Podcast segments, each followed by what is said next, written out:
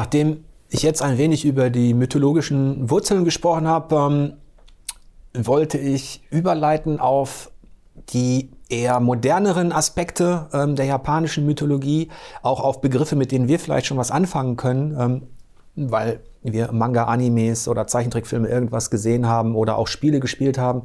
Ähm, also auf all das, was dann letztlich auch in der japanischen Welt der Fabeln und Legenden eine Rolle spielt. Und da sind natürlich die Yokai ein zentrales Thema, aber auch die, die Kami, die bleiben uns quasi erhalten in diesen Vorstellungen. Kami und Yokai sind so zwei Begriffe, die immer wieder auftauchen. Ähm, manchmal wissen wir gar nicht, dass da tatsächlich etwas Mythologisches oder Göttliches drinsteckt.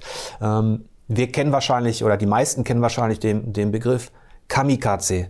Ähm, und man denkt sofort an die, ja, an die Flugzeuge ähm, der äh, Japaner, die sich auf Schiffe stürzen, ähm, also in selbstmörderischer Absicht. Aber Kamikaze heißt nicht Selbstmord. Kami, hatten wir ja gesagt, ist das Göttliche. Kaze ist der Wind, der göttliche Wind. Wie kam es dazu, dass das jetzt übertragen worden ist auf so einen ja, modernen militärischen ähm, Einsatz, auf so ein Selbstmordkommando? Ähm, das hat auch ähm, historische Wurzeln und zeigt nochmal, wie mächtig diese Landgeister waren, die Vorstellung davon, als die Mongolen im Mittelalter versucht haben, Japan zu erobern in zwei Wellen, da ist tatsächlich Folgendes passiert. Ähm, ihr Heer, das auch bestand aus chinesischen Bodentruppen eben, aber auch der, der, den bekannten Reitern, die mit ihren Bögen geschossen haben, sie waren militärisch eigentlich komplett überlegen und ähm, die Japaner haben sich dem entgegengestellt. Dann ist Folgendes passiert, dass bei dem ersten Eroberungsversuch ähm, ein Drittel der Flotte durch einen Taifun zerstört worden ist. Da hat man die Eroberung erstmal aufgegeben, ähm, aus äh, mongolischer Sicht. Beim zweiten Eroberungsversuch hatte man, ich glaube, es waren 100.000 Mann, die man zur Verfügung hatte. Ähm, und da hatten die Japaner zwar militärisch etwas gelernt, aber sie waren eigentlich auch hoffnungslos unterlegen. Und schon wieder, beim zweiten Versuch, ähm, gab es einen Taifun. Und die, die, die Flotte der, ähm, äh, der Mongolen äh, wurde fast komplett vernichtet. Und das hat man natürlich aus japanischer Sicht hat man gesagt, unsere Schutzgeister, unsere Landgeister, unsere Kami haben uns göttlichen Wind, also die haben uns den Wind geschickt ähm, und die haben uns beschützt. Deswegen göttlicher Wind, Kamikaze. Und dann haben wir natürlich, also dann hat sich der Begriff Kami natürlich auch in unsere Spielkultur übertragen. Ähm, man denkt an Okami, ähm, das äh, wunderbare ähm, Action-Adventure von den Clover Studios, in dem die japanische Mythologie, in dem man Amaterasu spielt. Und all das spielt dort eine Rolle, kann ich nur jedem empfehlen, wenn er den Einstieg übersteht. Und dann haben wir natürlich ähm, auf der anderen Seite ähm, begegnen uns aktuell dann auch also Dinge wie, wie Oni, also ist ja auch eine Spielreihe oder Oni Musha. Oni ist ähm, eine Yokai-Gestalt und auf die wollte ich jetzt ein bisschen eingehen. Auf die Yokai, also auf die japanischen, und das ist wieder so, man kann sie nicht Dämonen nennen, nicht Kobolde nennen, es sind Fabelwesen im weitesten Sinne, die, ähm, die vielerlei Gestalt und vielerlei Art auftreten können, ähm, sowohl äh, menschlich als auch tierisch. Jetzt ist natürlich die spannende Frage, was sagen Kojiki und Nihon Shoki äh, zu den Yokai? Zwar wird der Begriff Yokai in beiden Werken nicht erwähnt, aber ähm, wenn man genauer liest, ähm, wird man schon Elemente finden, die in allen Yokai-Geschichten heutzutage äh, eine große Rolle spielen. Äh, und im Zentrum steht da die sogenannte Yokai Conquest, also wenn man so will, ähm, eine Geschichte darüber, wie es Helden gelingen kann, ein Yokai, ein Dämon, ein Monster zu besiegen.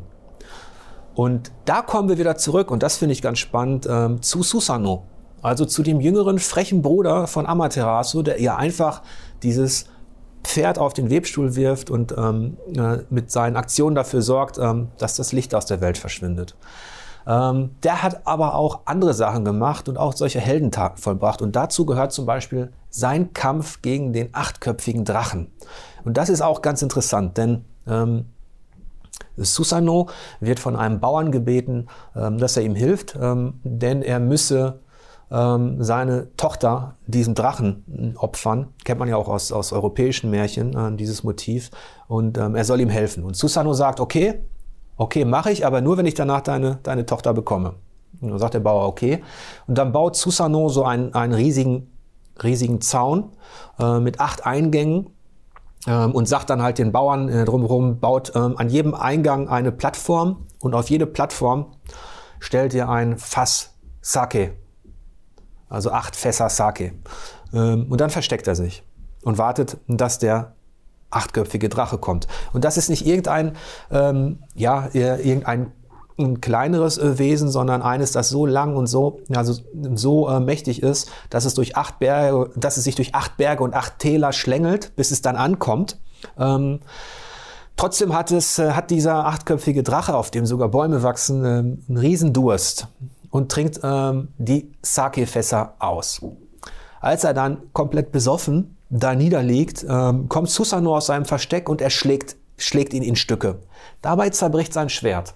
Also nimmt er den, den versucht er mit dem Rest äh, seiner, seiner Waffe, ähm, öffnet er den, den Bauch des Drachen und findet darin das legendäre Kusanagi, ähm, das göttliche Schwert, das auch heute noch in einem Schrein in Japan ähm, ähm, ja, als heiliges Artefakt äh, verehrt wird ähm, und mit zu den drei Throninsignien der Kaiserfamilie gehört. Ähm, und das diese Geschichte, dass ein Held äh, mit seinem Verstand, mit seinem Witz, aber auch mit seiner Kraft ein Ungetüm besiegt, wird dann zum zentralen Motiv in fast allen ähm, Yokai-Geschichten, die es aktuell gibt. Und auf diese Yokai ähm, möchte ich jetzt ein bisschen eingehen. Man ist sich unter den, ähm, ja, unter den Volkskundlern und Mythenforschern recht einig, äh, dass die Vorstellung von ähm, unheimlichen Wesen, von Kobolden und ähm, in Europa gibt es Schrate und sowas alles, ähm, dass die halt sehr alt ist und dass die eben bis in die Frühzeit Japans zurückreicht. Und das Spannende ist eigentlich, dass mit der Zeit immer mehr hinzugekommen sind und dass in der Edo-Zeit, also in der Zeit als, als ja, in, die, in, dieser japanischen Blütezeit, in der friedlichen Zeit, ähm, dass da die ersten Bildbände entstanden sind. Also wir befinden uns da jetzt schon im im 18. Jahrhundert, als Toriyama Sekien, die wohl berühmteste das wohl bekannteste ähm, ja, den Bildband verfasst hat, die illustrierte, bebilderte Nachtparade der 1000 Dämonen oder der 100 Dämonen. Wie, wie cool klingt das? Ähm, und jetzt muss man sich vorstellen, ähm, dieser, ähm, dieser Künstler hat ähm, in seinem Bildband quasi wie in so einem Bestiarium, wie so ein, in so einem Monsterkompendium hat er alle möglichen Yokai-Wesen äh, gezeichnet und auch beschrieben. Und ähm, da wollte ich euch ähm, einige vorstellen. Zu den bekanntesten Yokai gehören natürlich die Tengu. Die kennt ihr schon aus Sekiro, ähm, denn da spielen die auch eine große Rolle. Die Tengu gibt's meist in zwei Varianten. Entweder so langnasig, ähm, humanoid oder eben als Krähenwesen. Beide, egal ob langnasig oder so als Krähenwesen, ähm, können fliegen. Beide sind, ähm, tauchen immer wieder auf in Geschichten, in zahlreichen Legenden auch. Ähm, und es ist ganz spannend, dass es die Theorie gibt, dass bei diesen langnasigen Yokai, die so rotgesichtig dargestellt werden, dass man die Vorstellung hat, dass die Japaner eventuell die Europäer äh, damit so ein bisschen, ähm, ja, darin so ein bisschen verballhornt haben. Die nannten sie ja auch die Langnasen. Ähm, das ist aber eine, eine Spekulation, ähm, denn es kann durchaus sein, dass die lange Nase eben auch ein Phallus-Symbol sein kann. Denn auch, ähm, ich sag, die Phallus-Symbolik äh, ist sehr dominant im, im, alten Japan. Das werdet ihr auch noch merken bei einigen Yokai-Geschichten, die ich erzähle. Ähm, es kann aber auch sein, dass es einfach die lange Nase eines, eines Vogels, dass der Schnabel quasi zur Nase wurde, weil man die Maske aufsetzen konnte. Jedenfalls die Tengu tauchen immer wieder auf als Bergkobolde, als unheimliche Gestalten, ähm, ähm, ja, wo, wo, man vorsichtig sein muss. Ähm, und die natürlich auch in Verbindung stehen. Das ist ganz spannend auch ähm, mit den Kampfmönchen, mit den, äh, mit den Yamabushi.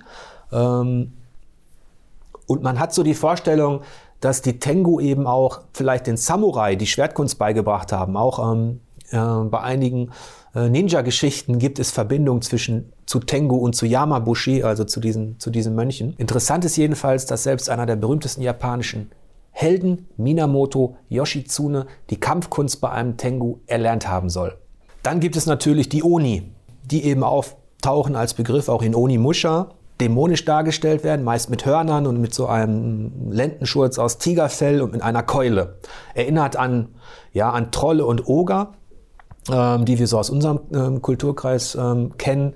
Diese Gestalten waren auch recht mächtig, aber in diesen Gestalten zeigt sich auch wieder ähm, der Einfluss des ähm, ja, anderer Vorstellungswelten, des Buddhismus, aber auch vielleicht indischer äh, Vorstellungen, denn auch da gab es ähnliche, ähnliche Kreaturen natürlich. Obwohl diese Oni teuflisch aussehen, sind es, ist es eben so, dass sie, ähm, dass sie zwar auch böse sein können und dass sie, dass sie Menschen fressen und Frauen. Meistens sind es Geschichten, in denen sie, äh, in, in denen sie Frauen fressen oder in denen sie ähm, in denen sie Frauen stehlen, vergewaltigen und dann fressen. Ähm, und dann kommt ein Held und versucht, ähm, der Plage Herr zu werden.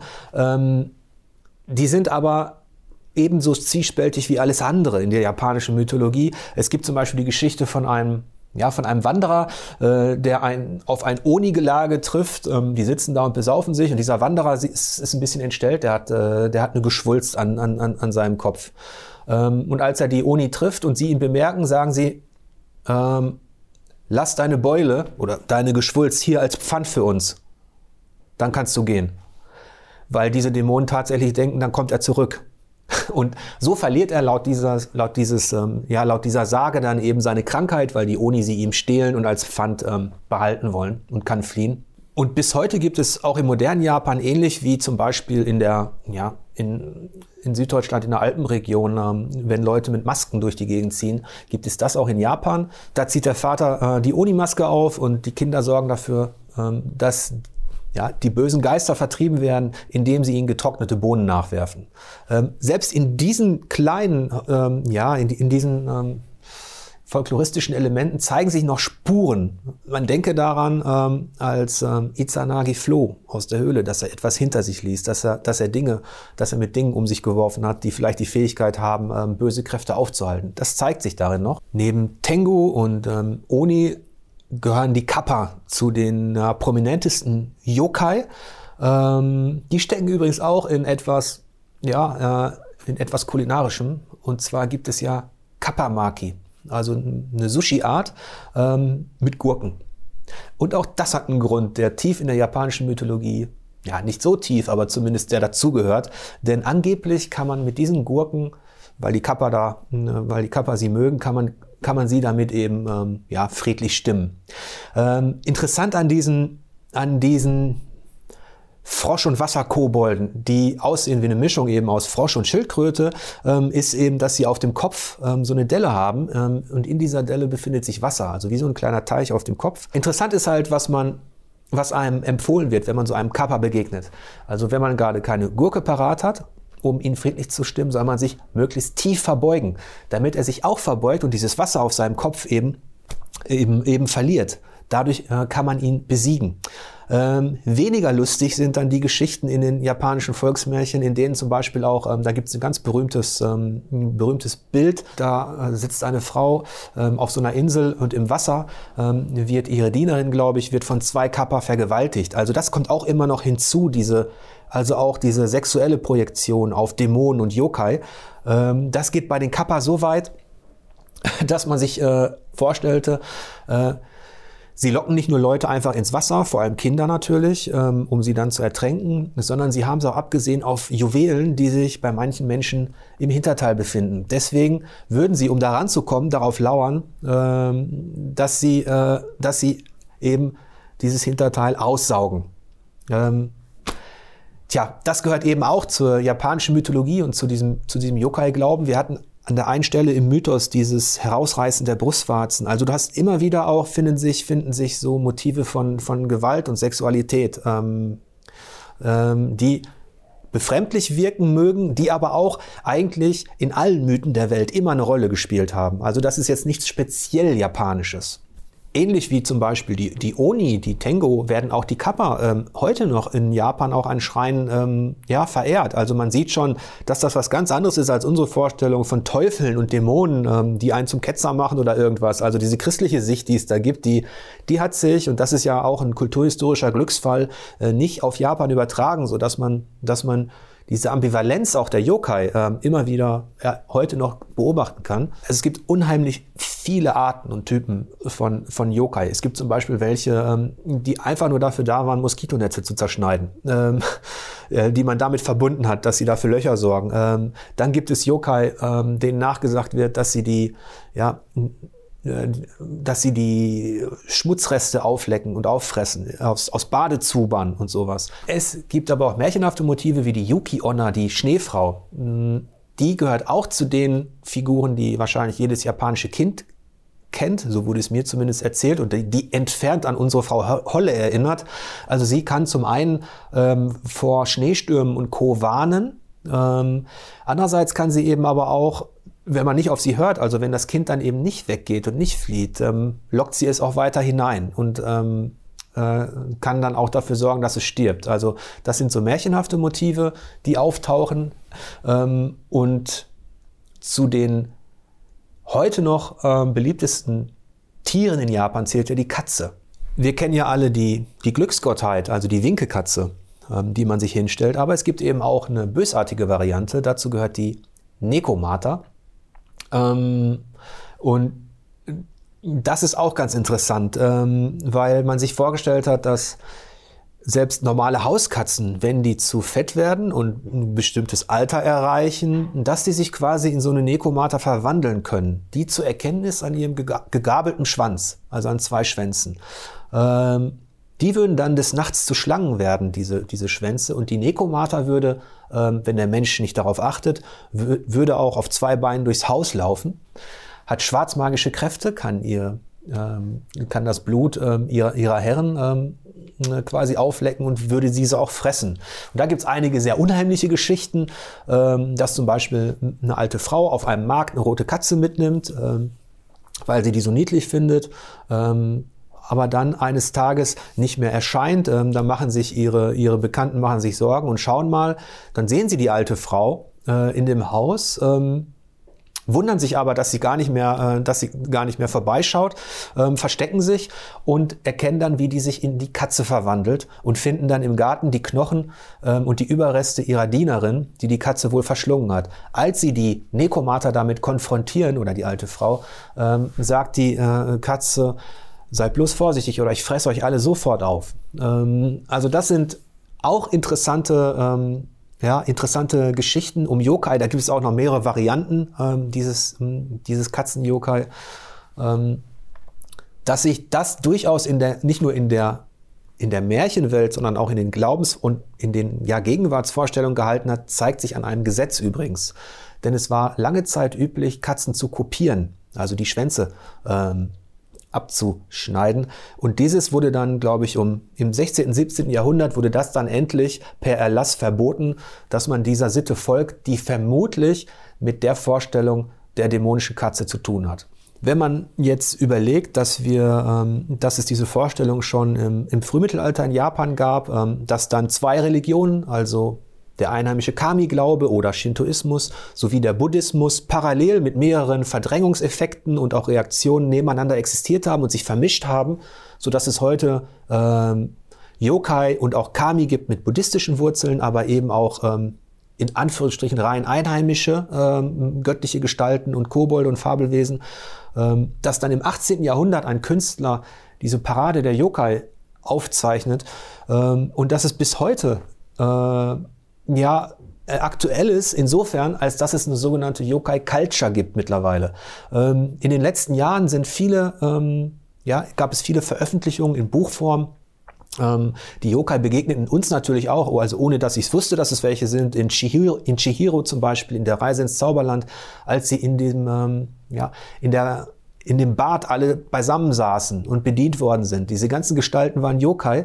Und ähm, heute wird das fortgesetzt. Also ähm, für die Japaner war es kein Problem, bestimmte Gestalten anderer Kulturen zu übernehmen in, in die Yokai. Selbst der europäische Schrat, also den vielleicht einige von euch noch kennen aus Geschichten, wurde als Yokai übernommen. Und es werden auch neue äh, Yokai ähm, erfunden. Mittlerweile gibt es auch Yokai, die sich auf ähm, Universitätstoiletten verstecken oder, ähm, oder andere Phänomene, die natürlich dann gerade kreiert werden, weil diese Vorstellung so, ja, so populär ist. Und weil es wahrscheinlich auch Spaß macht, ähm, da neue Dinge zu erfinden. Und dann sind wir ja ganz schnell auch bei diesem typischen, also bei diesem Videospielphänomen, was für uns so typisch ist, also bei der Sammlung von verschiedenen Kreaturen und Wesen. Ähm, und um ja dieses, ähm, dieses Special abzuschließen, noch eine Anekdote, die mich ganz aktuell daran erinnert hat. Letztens hat Alice Bonbons und Süßigkeiten aus Japan mitgebracht in so einem schönen großen ähm, Karton und jeder durfte sich was aussuchen. Und ähm, wir standen davor und da war auch Sa Jung dabei, eine Koreanerin, die bei uns arbeitet. Ähm, und da kamen wir so ins Gespräch über Japan und Korea und ich hatte erwähnt, dass Korea so einen großen Einfluss hatte auf das frühe Japan und China und wie das aktuell ist. Und dann wühlten wir so in den Bonbons und ähm, dann meinte Sa Jung, dass die Japaner aber auch wirklich überall diese kleinen, diese kleinen Viecher draufmalen und zeichnen, diese kleinen Kreaturen, weil auf jeder Bonbontüte fand sich irgendeine gezeichnete Figur, irgendjemand, irgendein, irgendein knuffiges Wesen fand sich da. Und ähm, an der Stelle hatte ich so das Gefühl, ähm, da ist eine Koreanerin, die auch natürlich, die sagt, wir haben auch diese vielen Süßigkeiten und alles, aber wir, wir bemalen sie nicht so, wir haben nicht diese vielen Wesen. Und da hat sich, das fand ich ganz interessant, ähm, dass sich da zeigt, dass das dann vielleicht doch typisch japanisch ist, dass sich diese einheimische Vorstellung äh, einer, ähm, ja, einer beseelten, vergöttlichten Natur mit in tausenden Formen und, und Kreaturen halt in diesem Kami-Glaube, dass der sich bis heute gehalten hat und selbst in so etwas Profan sich vielleicht noch wiederfindet, dass da so ein Echo, Echo Widerhalt, selbst das Echo ist ja dann übrigens ein Kami in der japanischen Mythologie. Was die Yokai betrifft, findet ihr eine Fülle an Veröffentlichungen da draußen, meist englischsprachig, aber es gibt auch ähm, eben diesen berühmten Bildband mit der Nachtparade, den findet ihr. Es gibt aber auch ähm, andere Bildbände, in denen noch viel mehr Yokai aus anderen Geschichten dabei sind. Ähm, also da haben wir am Ende dieses Videos auch noch eine kleine Literaturhinweise für euch parat.